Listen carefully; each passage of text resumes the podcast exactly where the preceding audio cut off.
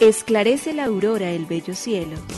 Otro día de vida que nos das, oh tierno Padre que en el cielo estás. A esta hora, unamos nuestros corazones en alabanza al Señor, Creador de todo cuanto existe. Compartamos el Evangelio. Reflexionemos en su palabra. Esto es, Esclarece la Aurora, con el Padre Antonio Ramírez. Bienvenidos.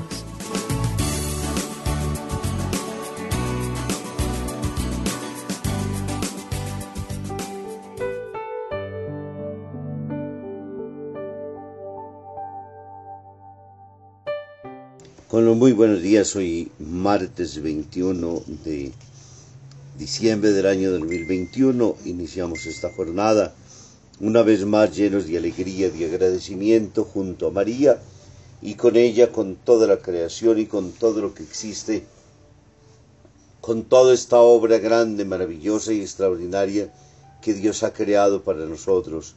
Y por ello nos levantamos entonces jubilosos, alegres, a unirnos al coro de los ángeles, a sonar la cítara, a tocar en honor el arpa de Dios cuerdas, a cantarle cánticos nuevos, acompañando la música con aclamaciones.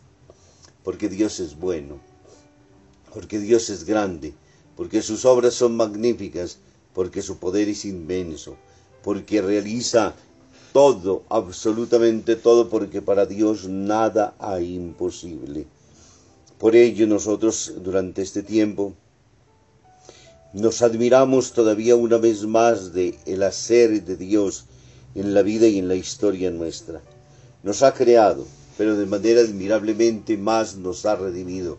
Y para ello vamos preparándonos nosotros para el encuentro de su adorado Hijo, de ese fruto bendito del vientre de María, de esa exaltación con la cual se ha dirigido a ella y se ha dignado llamarla y unirla a la obra redentora y salvadora.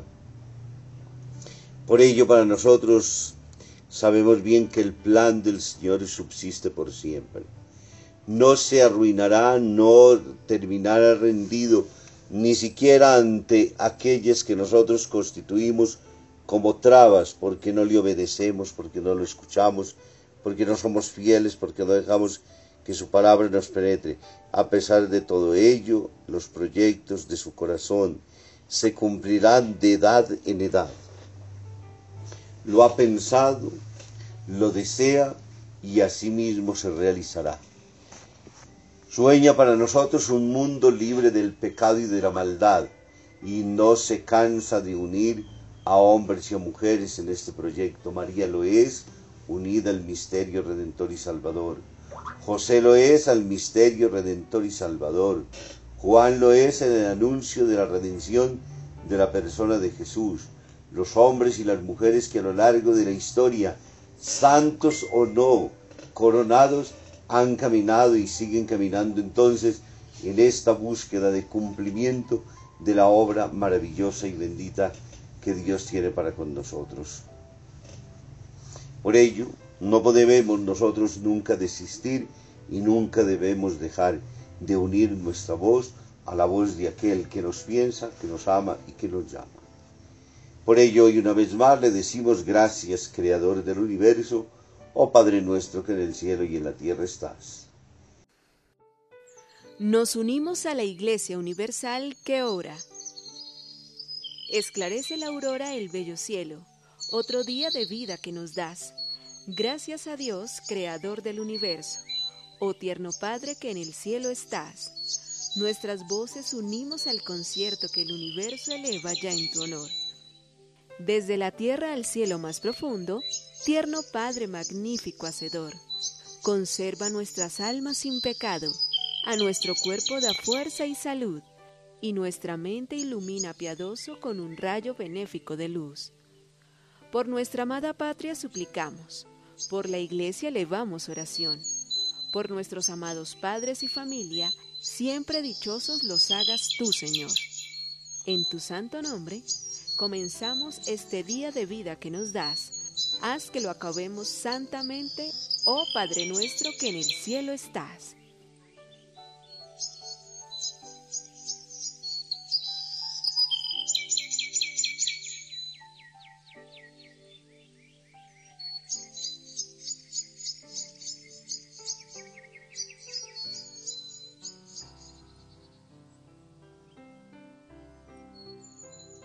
Insoñable.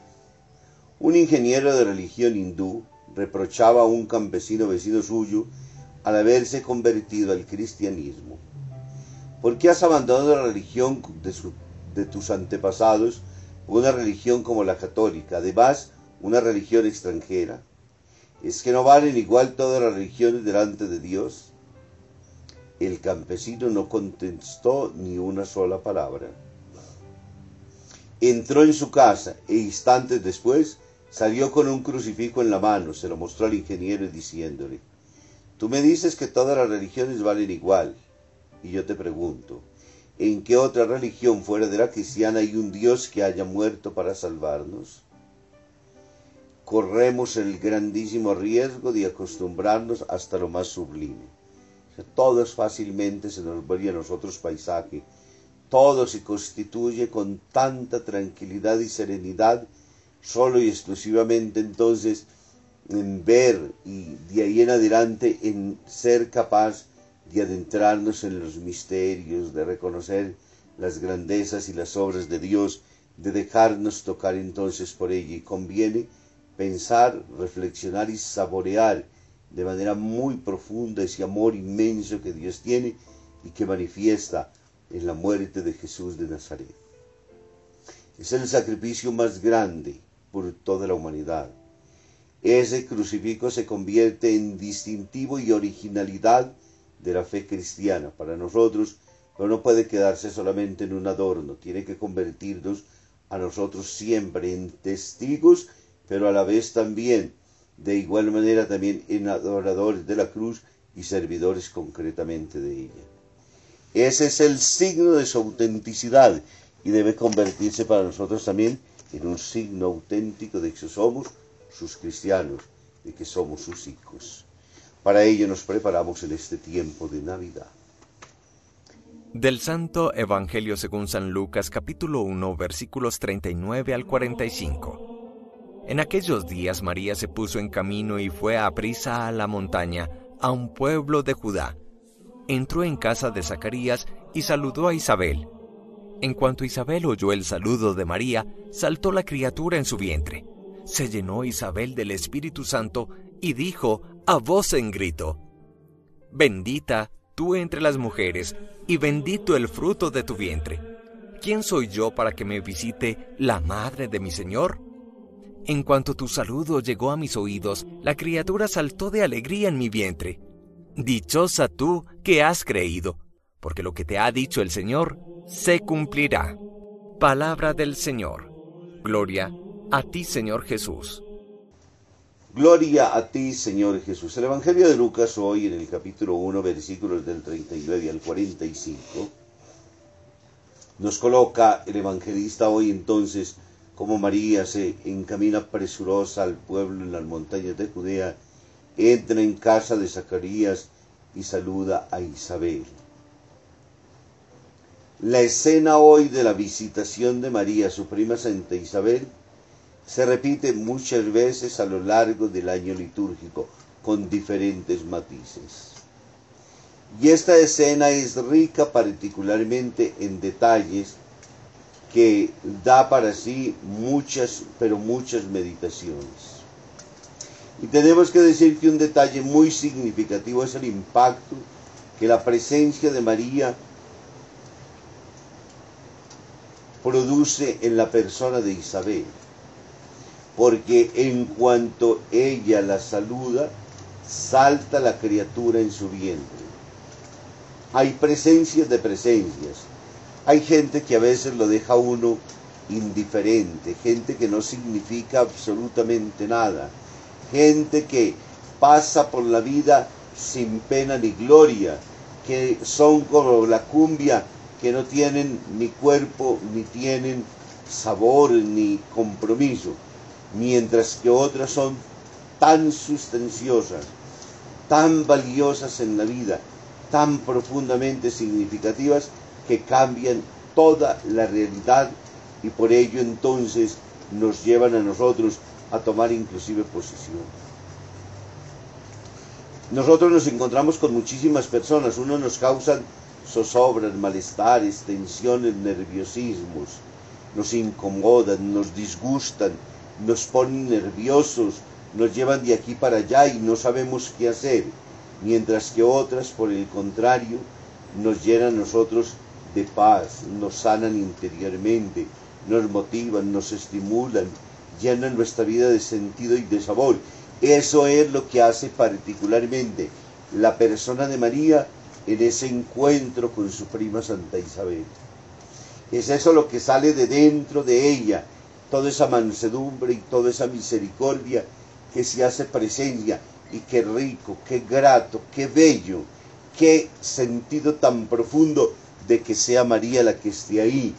Esa es una visita que no quisiera que nunca se marchara y que Isabel permaneciera siempre en esa presencia, la de María y la de María en la casa suya y en torno a ella todos los habitantes. Isabel está dichosa. Uno no podría saber qué ayudas prestó María Isabel, pero sabemos que la disponibilidad suya fue ir a servirle, se colocó como su sirvienta. El Evangelio nos dice que además de llenarse de gozo y de Espíritu Santo, alegrando los vientres de ambas mujeres, el de Jesús en la persona de María y el de Juan en la persona de Isabel, ahora saltan de gozo, porque se saludan el Nuevo y el Antiguo Testamento, y el Nuevo se vuelve presencia misionera a través del servicio, y el Antiguo se sobrecoge de dicha y de alegría, porque Dios ha sido fiel, porque ha cumplido sus promesas, porque ha hecho posible de que aquello que habían esperado tanto tiempo, el príncipe de la paz, llegara a la casa y hoy ha entrado en la casa de Isabel. Pidámoslo también para nosotros como presencia bendiciente y como gracia continua. Que su presencia sea sanadora en nuestra vida y que llegue junto con la persona de María. Que nos bendiga el Padre, el Hijo y el Espíritu Santo. Muy feliz día para todos.